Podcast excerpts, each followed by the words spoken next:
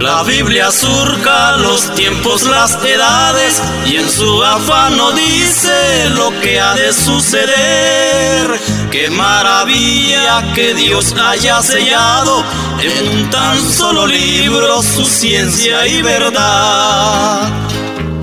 Para mi alma la Biblia es el espejo, en ella me reflejo como un hijo de Dios. Para la iglesia la Biblia es el escudo, también es la bandera de la patria celestial.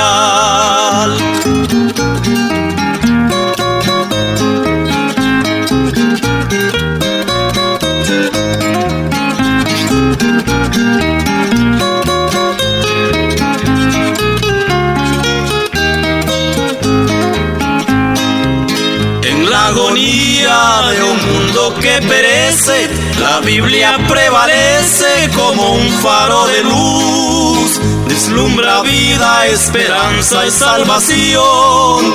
Para el sediento es la fuente del saber. Para mi alma la Biblia es el espejo, en ella me reflejo como un hijo de Dios. Para la iglesia la Biblia es el escudo, también es la bandera de la patria celestial.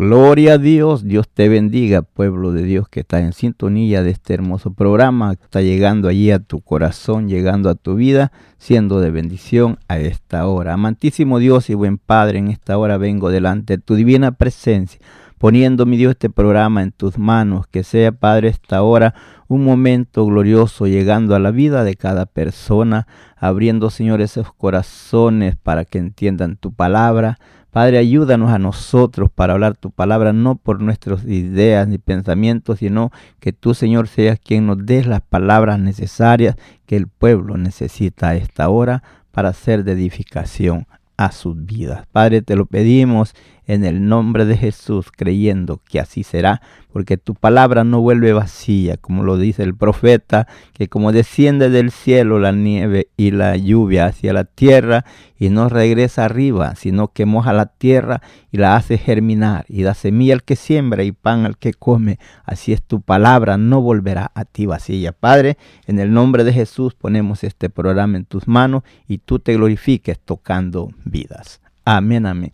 Hermano querido, que Dios les bendiga a esta hora. Para nosotros es un privilegio llegar ahí donde usted se encuentra. El tema a tratar hoy esta hora es, ese tema que vamos a tratar es ¿qué dice la Biblia? Así va a ser el tema a tratar a esta hora. ¿Qué dice la Biblia? Y vemos aquí, hermano, este, Vamos a leer en el libro de Génesis. Ahí vamos a comenzar y después a ver a dónde el Señor nos va guiando. Pero el deseo, el propósito de nosotros es de ser de bendición a tu vida y que tomes tu conciencia de la palabra que vamos a estar hablando. Y nunca te adelantes, tú escucha el mensaje y Dios tiene algo ahí para ti. Y a la lectura de la palabra nos dice así en el capítulo 1 y en el versículo 26. Dice así, entonces Génesis 1:26. Entonces dijo Dios, hagamos al hombre a nuestra imagen, conforme a nuestra semejanza, y señoree en los peces del mar, en las aves del cielo, en las bestias, en toda la tierra, y en todo animal que se arrastra sobre la tierra el versículo 27, y creó Dios al hombre a su imagen, a imagen de Dios, creó Dios, varón y hembra, los creó. Es así, podemos ver que Dios hizo al hombre a su imagen, pero el hombre pierde esa imagen que Dios le da. Tema que dice la Biblia. Porque Dios el hombre fue hecho a imagen de Dios. Dios quería tener contacto, comunión siempre con el hombre, tratar con él. Por eso Él lo hizo al hombre perfecto, al hombre lo hizo recto, al hombre lo hizo limpio de pecado, porque Él es santo y Él quería tener esa comunión con el hombre. Por eso dijo, Él hagamos al hombre a nuestra imagen, a nuestra semejanza. Y entonces podemos ver que siempre Dios ha tratado con el hombre, todo aquel hombre que ha tratado de hacer lo que Dios le dice, Dios se agrada con él y tiene esa comunicación íntima con él a través del Espíritu. Porque el Espíritu que hay en el hombre es el que los hace conscientes que hay un Dios, que hay un Creador y que es digno de respetarlo, de reconocerlo como el hacedor de todas las cosas y siempre en nuestro corazón tratar de serle agradable, como decía el apóstol Pablo, sea presente o ausente, que procuráramos ser agradable delante de Dios. Y entonces Dios queriendo tratar con el hombre, tener con quien eh, dialogar en la tierra, lo hace al hombre a su imagen y lo hace a su semejanza, lo hace santo, lo hace limpio. Y podemos ver que esa línea sigue cuando vemos también la vida de aquel hombre llamado Abel, que un día viene y trae presente a Dios con un corazón sincero, con un corazón limpio, con una mente sana, sabiendo que a Dios lo que le agradaba a Dios, viene Él y trae y ofrece de lo mejor que Él tenía a Dios como agradecimiento, queriendo él siempre tener esa comunión íntima con Dios. Para eso el hombre fue hecho a la imagen de Dios, para que y fue hecho así para tener Dios comunión con él. Dios siempre quiso que el hombre no se separara de él. Por eso lo tenía en un lugar apropiado, donde no le faltaba nada para que Él pudiera estar en contacto con Él, venir a, tratar con Él. Gloria a Dios por ello, hermano y amigo. Dios quiere tratar contigo, mi amigo. Usted, mi hermano, que ya es hijo de Dios, que ya ha sido lavado con la sangre del Cordero. Usted es una persona que está lista para estar en comunión con su Dios que es lo que Dios siempre ha querido, quiso y ha querido siempre tener esa comunión con el hombre. ¿Para qué?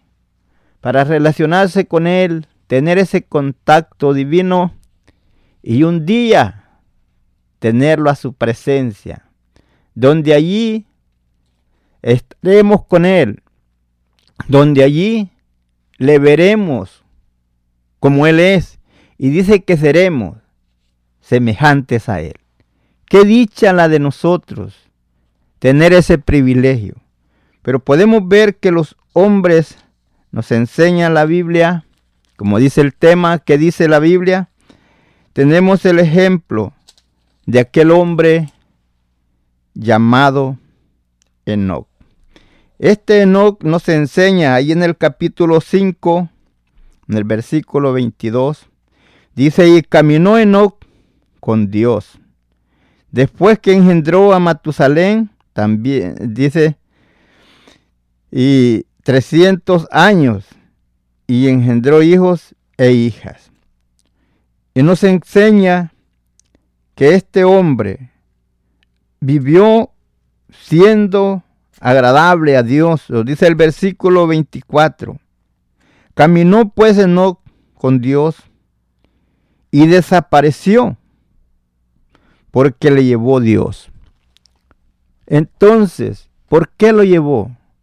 Porque este hombre caminó con él, caminó en la obediencia, caminó respetando a Dios. Podemos ver que en ese tiempo tal vez no tenían escrituras como nosotros tenemos, donde la Biblia nos enseña qué cosas nosotros tenemos que dejar, de qué cosas tenemos que apartarnos, ¿Qué tenemos que hacer para tener esa comunión íntima con nuestro Dios? dando el primer paso, abriendo nuestro corazón para recibir al Señor Jesucristo en nuestras vidas. Cuando Él viene y mora en nosotros, es cuando nosotros nos hacemos automáticamente hijos de Dios. Y entonces podemos tener nosotros esa comunión íntima con nuestro Dios. Dios siempre quiso y siempre ha querido y siempre quiere tener esa comunión con el hombre. Podemos ver, Él nos enseña la Biblia de otro hombre llamado Noé. Noé es un hombre el cual está viviendo en aquellos tiempos de donde hay mucha maldad. Pero él no se, no se fue en ese camino de la maldad. Él fue, nos enseña la Biblia, que él se llamó amigo de Dios. ¿Por qué?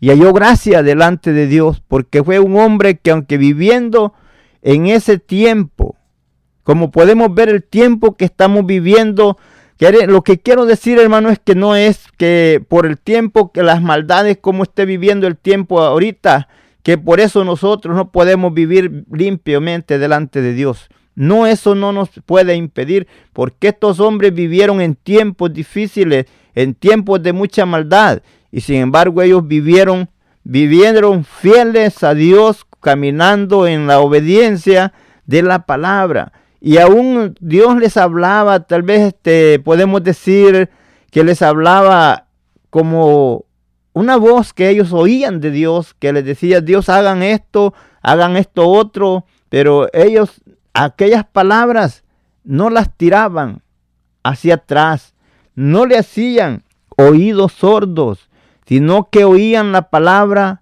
y la ponían por obra. ¿Por qué? Y eso hizo que estos hombres fueran amigos de Dios, que estos hombres caminaran con Dios y fueran perfectos delante de Dios, testificando no los hombres, porque de Noé no testifican ahí los hombres, sino que Dios mismo habla de él. Y vemos que nos dice así el versículo, el capítulo 6 de Génesis, el versículo 8, dice, pero Noé halló gracia ante los ojos de Jehová. Estas son las generaciones de Noé. Noé varón justo, perfecto, en sus generaciones con Dios caminó Noé. Para que Dios testifique que eran justos, que eran limpios, quiere decir que estaban caminando en la obediencia. Y aún viendo Dios la situación, habiendo Dios decidido hacer algo en aquel tiempo, pero librar a este hombre de ese, de ese día duro, de ese día de peligro, le habla con palabras sabias, como le dijo él. ¿Sabes qué? Yo voy a destruir todas las generaciones. Pero te digo a ti, prepárate un arca donde te salves tú y tu familia. Podemos ver que este hombre le creyó a Dios y empezó a trabajar. Eso es lo que Dios quiere, que usted le crea y que usted, cuando usted le cree a Dios, usted va a ser una persona diferente a las demás. Porque el mundo puede decir una cosa, las gentes pueden decir muchas cosas, pero usted va a creer lo que Dios le dice, como le dijo a Abraham, anda delante de mí y sé perfecto. Otro hombre que fue amigo de Dios, con quien Dios trató, hablando con él como en persona, llegando a visitarle a su tienda, estar conversando con él. Y entonces podemos ver que estos hombres en esos tiempos eh, pudieron sostenerse firmes, creyéndole a Dios, siéndole fiel a Dios. ¿Para qué? Para que Dios tener ese contacto con Dios, esa comunicación directa, porque con ellos no eran escrituras, como con Abraham no eran escrituras, eran palabras que Dios le decía a Él, hablando con Él. Tenemos el momento cuando llega los ángeles allá que van para Sodoma, a destruir a Sodoma y Gomorra. Allí hablan con Él. Aún dice Dios, le ocultaré a mi amigo Abraham lo que voy a hacer. Dijo, no, no se lo voy a ocultar. Y ya le dice lo que van a hacer. Y empieza Él a interceder por ellos. Pero ¿por qué podía Él estar hablando con Dios? Como le digo, Dios siempre ha querido eh, tener comunicación con el hombre. Pero el hombre se descuida y deja que otras cosas le tomen su lugar y se descuida. Pero Dios quiere tener esa comunión íntima con el hombre y, con la mujer. Dirá, hermano, ¿por qué no mienta las mujeres? Hermano, cuando, hermana, cuando habla de hombre, ahí está hablando de hombre y mujer. Por eso te digo, tú también eres una persona que puedes tener ese contacto, esa comunicación directa con Dios. Y hermano, dirá usted, hermano, ¿por qué nos estás hablando de esto y no estás buscando como la moneda que tiene dos caras? Porque hoy estoy hablando de lo que es esto, de un hombre que camina con Dios, que es obediente, que es agradable a Dios. Y es así cuando podemos ver que siempre Dios ha querido tener esa comunión contigo. Pero tú sabes el momento, tú sabes cuándo estás perdiendo la comunicación con tu Dios. Es necesario que busquemos del Señor cada día, no con altivez de corazón, sino humillándolo delante de Dios. En vemos las cosas que están pasando, pero nosotros, nuestra mirada, sea siempre nuestro Dios, a ver en qué podemos agradar, en qué podemos hacer, no porque le vamos a pagar a Dios con lo que hagamos. Todo lo que hagamos lo hacemos como agradecimiento por lo que Él ha hecho por nosotros. Porque Dios siempre ha querido tener esa comunión con el hombre.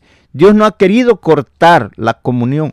Y cuando vemos que es así, cuando viene Jesús para tener ese contacto con el hombre y poder hablar con el hombre y invitarlo a seguir en la obediencia de la palabra.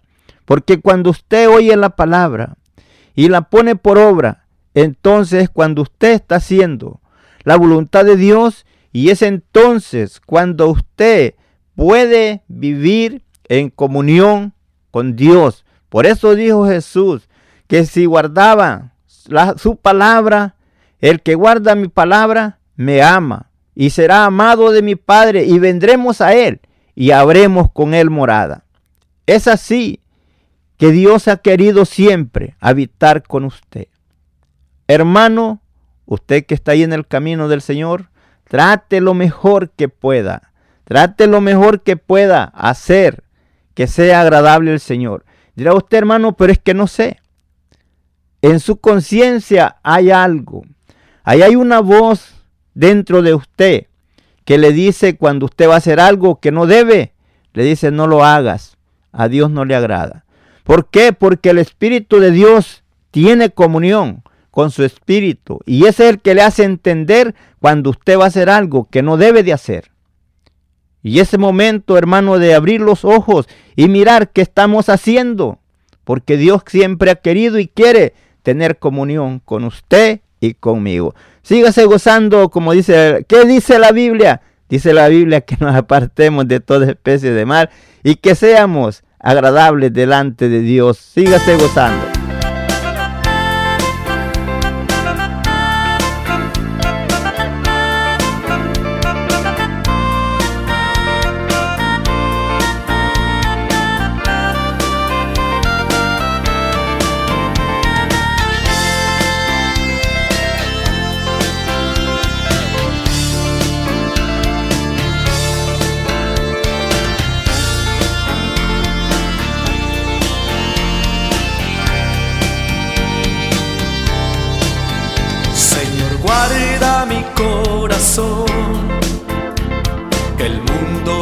Vanidades quiere engañarlo.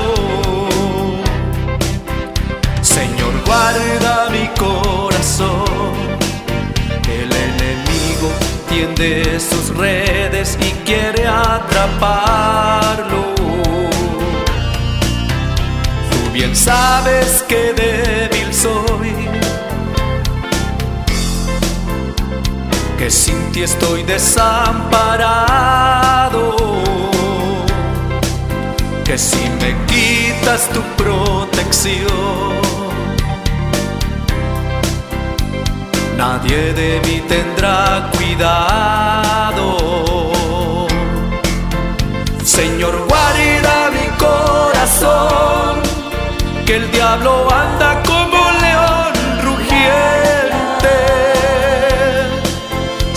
acechando, siempre pendiente, para devorarlo, no lo dejes, Señor. Señor, guarda mi corazón, que el diablo anda como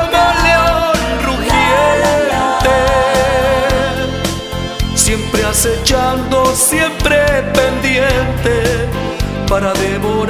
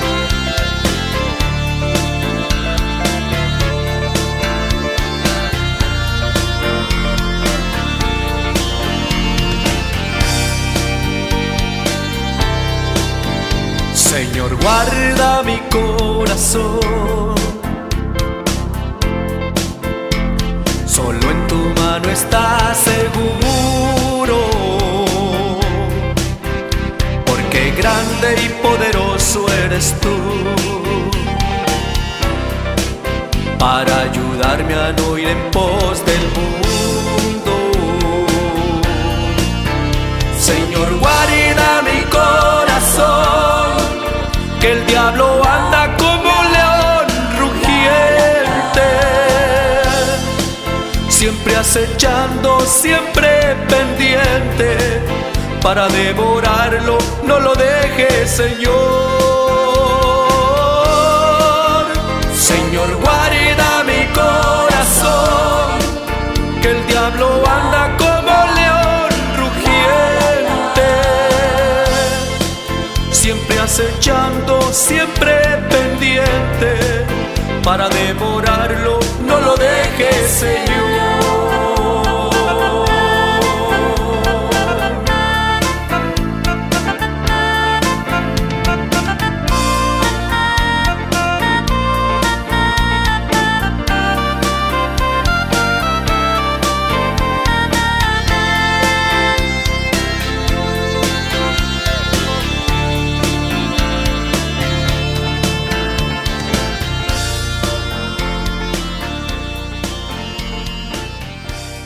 Gloria a Dios, gloria a Dios. Qué hermoso canto. Que el Señor le dé la fuerza, lo ayude para seguir hacia adelante en la obediencia. Hermanos, podemos ver este como el ejemplo de a este Abraham cuando Dios lo llama y le dice Abraham, sale de tu tierra y de tu palentera y vete a la tierra que yo te mostraré. Aquel hombre sin pensar caminó así obedeciendo a esa voz de Dios.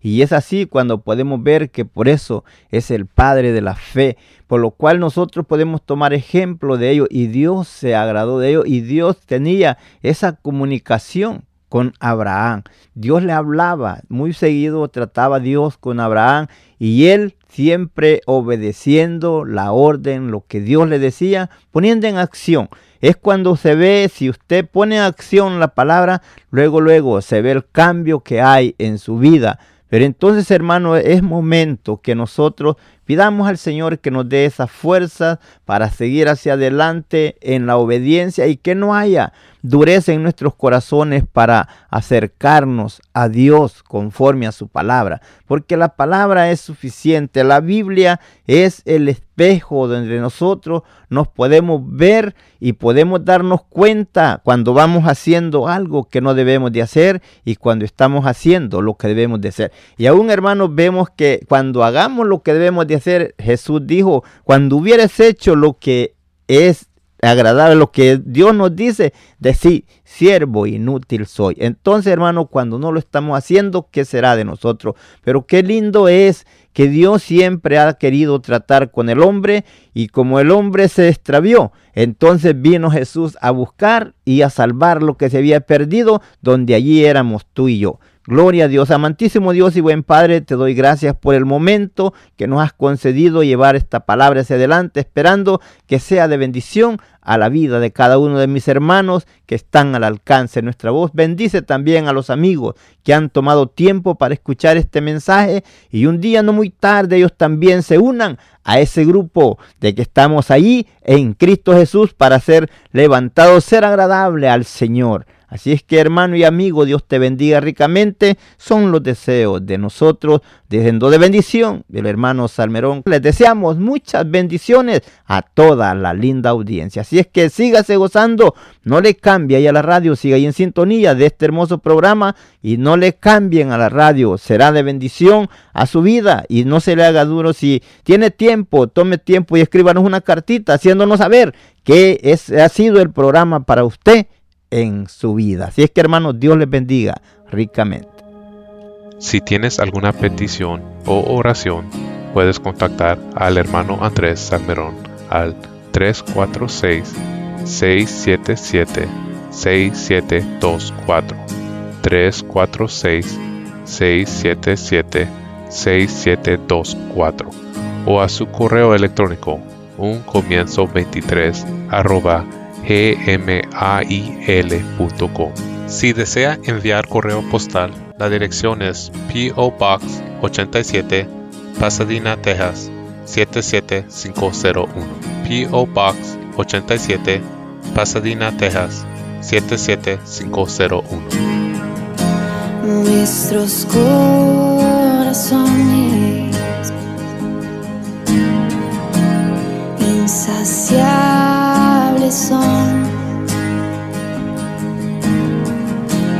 hasta que conocen a su Salvador.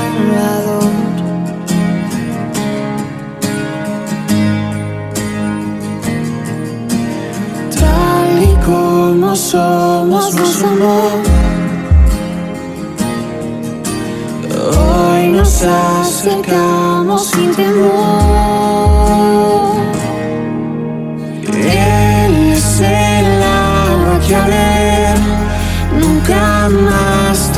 Ser. Jesucristo basta, Jesucristo basta. Mi castigo recibió y su herencia me entregó. Jesucristo basta, Jesucristo basta.